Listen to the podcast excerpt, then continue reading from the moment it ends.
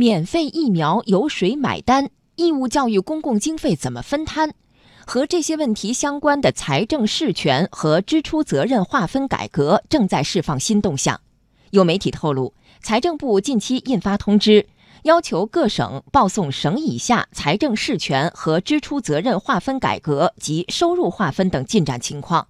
详细情况，来听央广经济之声记者刘百轩的报道。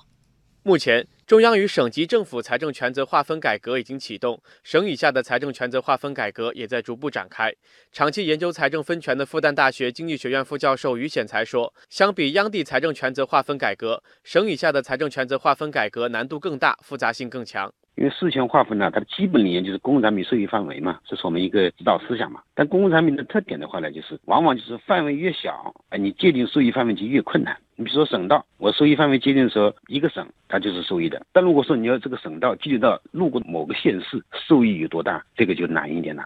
根据近期释放的新动向，财政部要求各省报送省以下财政事权和支出责任划分改革的进展，也包括问题和困难。在于显才看来，省以下的改革可能会遇到以下几个难点。第一个啊，各省以下市县所需提供的公共产品和服务，它可能会存在差异的。那么第二个问题呢，就是省内各市县啊，可能财政能力也是有很大差异的。如果说事权划分的话呢，一刀切，你就很难去这样操作了，很难落地了。那么可能还必须要转移支付制度来进行联系。那么第三方面的问题啊，就是确定了你这个事权在你这个市县，那么还有就是如何量化的问题，到底是三七开、五五开还是十六开，这也是一个问题啊。事实上，对于改革中一些难啃的硬骨头，已经有了初步的探索。根据经济之声早前报道，医疗卫生领域中央与地方财政事权和支出责任划分改革方案从今年一月一号起实施，其中明确了公共卫生、医疗保障、计划生育、能力建设四个方面中央和地方的财政事权和支出责任。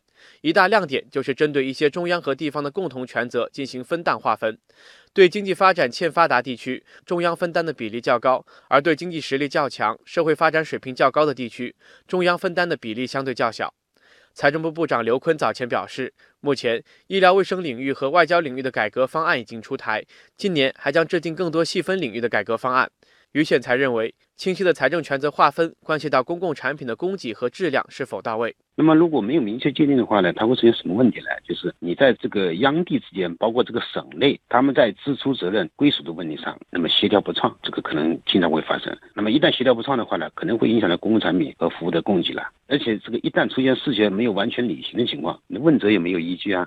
不过，于选才也指出，事权本身存在复杂性，完全通过法律将每项事权确定下来难以做到，这就需要为地方配以灵活的财权。全国两会召开在即，业内期待有关方面届时将公布完善财政制度体系的新进展，加快划分中央与地方财政事权和支出责任。